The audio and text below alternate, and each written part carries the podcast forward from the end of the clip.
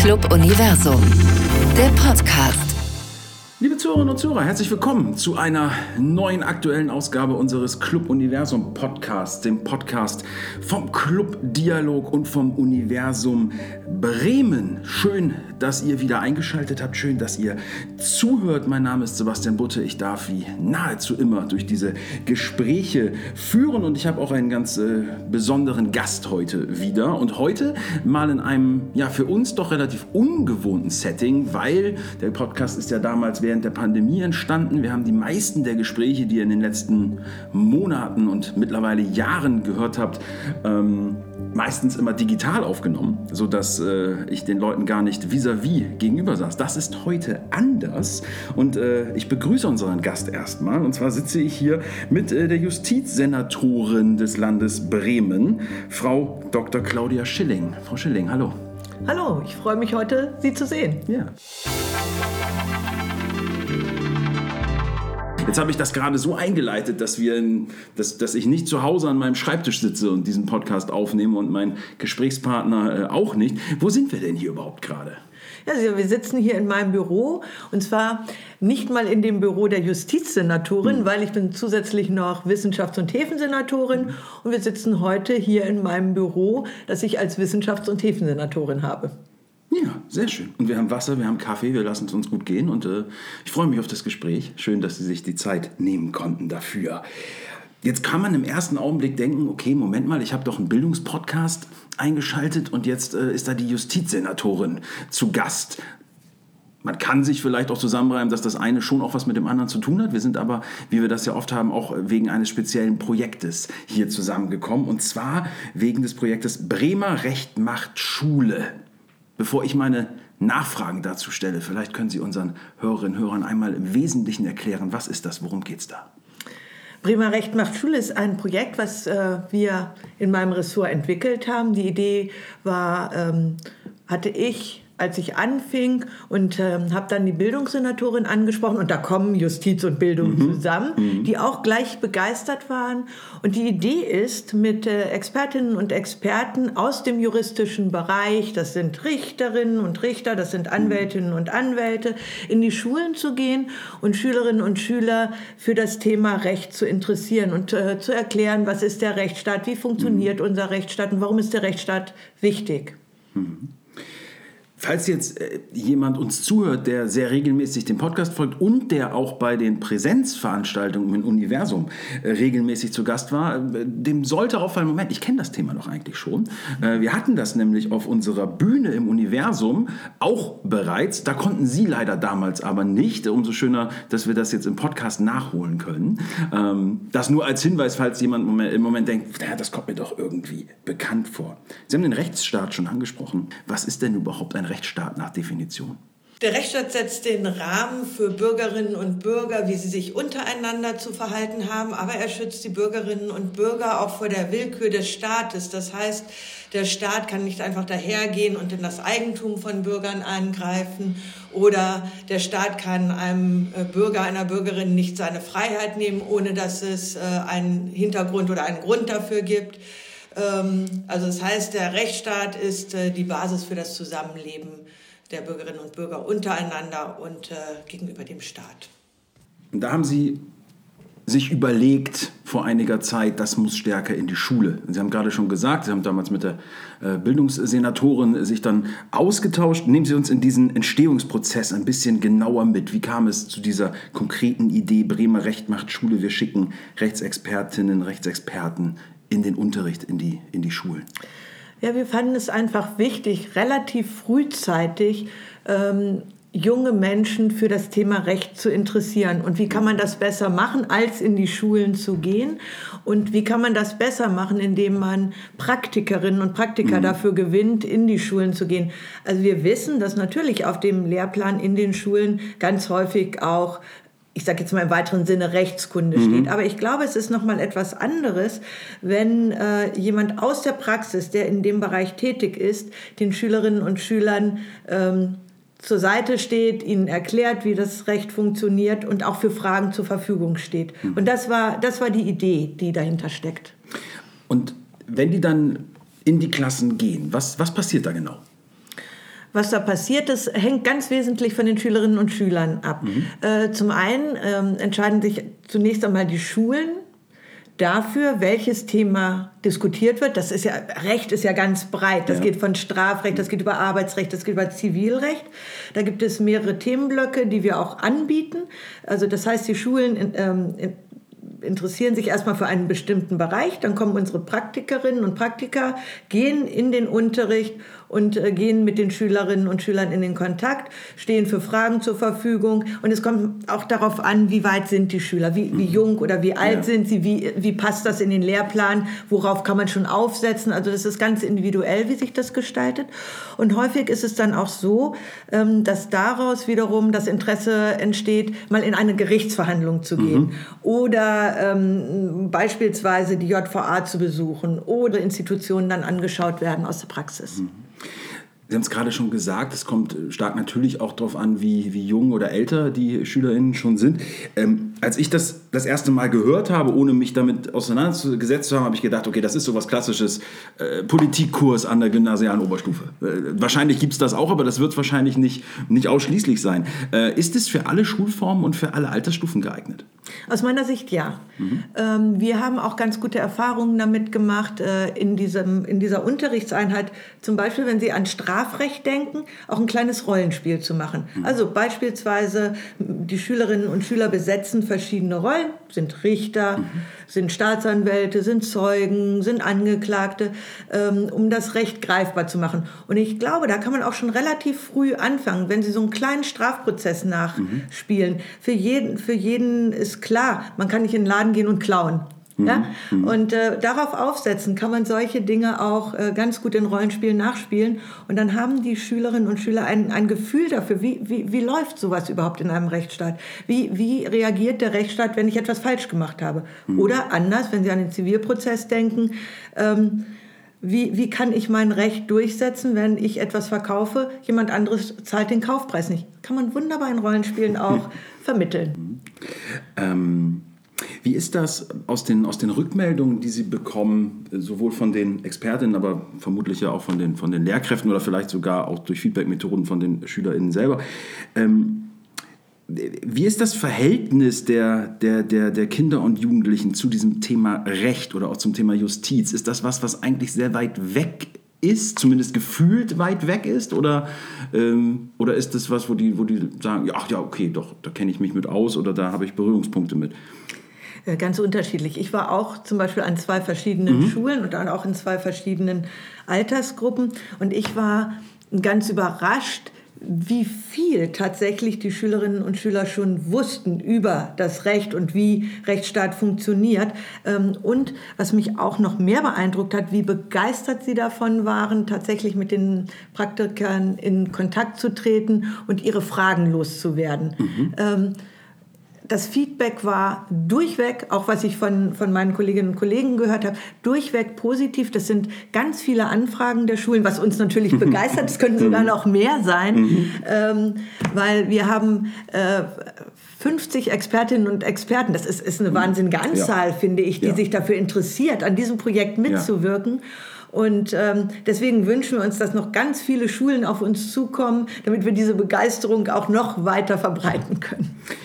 Äh, liebe Zuhörerinnen und Zuhörer, ich stelle die Frage natürlich nachher noch, wie man denn da an Informationen kommt und wie man die Zusammenarbeit herstellen kann, weil wir haben natürlich ne, auch ganz, ganz viele ähm, Lehrkräfte und viele auch aus Bremen oder Umgebung, ähm, die uns hier zuhören. Keine Sorge, ich komme da nachher drauf zurück. Ähm, es gibt verschiedene Themen, es gibt verschiedene Formate, die Sie anbieten. Äh, Sie haben es gerade schon gesagt, ne? Strafrecht, Zivilrecht, Arbeitsrecht. Es gibt ein Thema, was sich, äh, ich musste so ein bisschen an an die, an die 90er äh, denken, weil es da, glaube ich, so eine RTL-Serie gab, die so hieß. Äh, das nennt sich Hinter Gittern. Ähm, ist da, also was verbirgt sich genau dahinter? Ist das der Besuch in der JVA, von dem Sie vorhin schon sprachen? Oder was, was darf man sich darunter vorstellen? Da kann man sich ja auch verschiedene Formate hm. darunter vorstellen. Natürlich hinter Gittern. Äh, man kann die JVA sicherlich hm. auch besuchen. Das müssen wir sehen, das können natürlich nicht alle Schülerinnen und Mhm. Schüler, weil da Ja. haben wir natürlich auch gewisse Kapazitäten, die wir nur vorhalten können. Aber das ist das eine. Aber wir haben natürlich auch Expertinnen und Experten aus der JVA, die tatsächlich auch aus ihrem Alltag berichten können, äh, in die Schulen gehen können und äh, auch mal darüber berichten können, wie sieht der Alltag hinter Gittern, und zwar für die Mitarbeiterinnen und Mitarbeiter, aber auch genauso für die Gefangenen aus. Ähm, und ich glaube, das ist auch etwas, was ähm, interessant sein könnte, nochmal in den Schulalltag äh, zu bringen.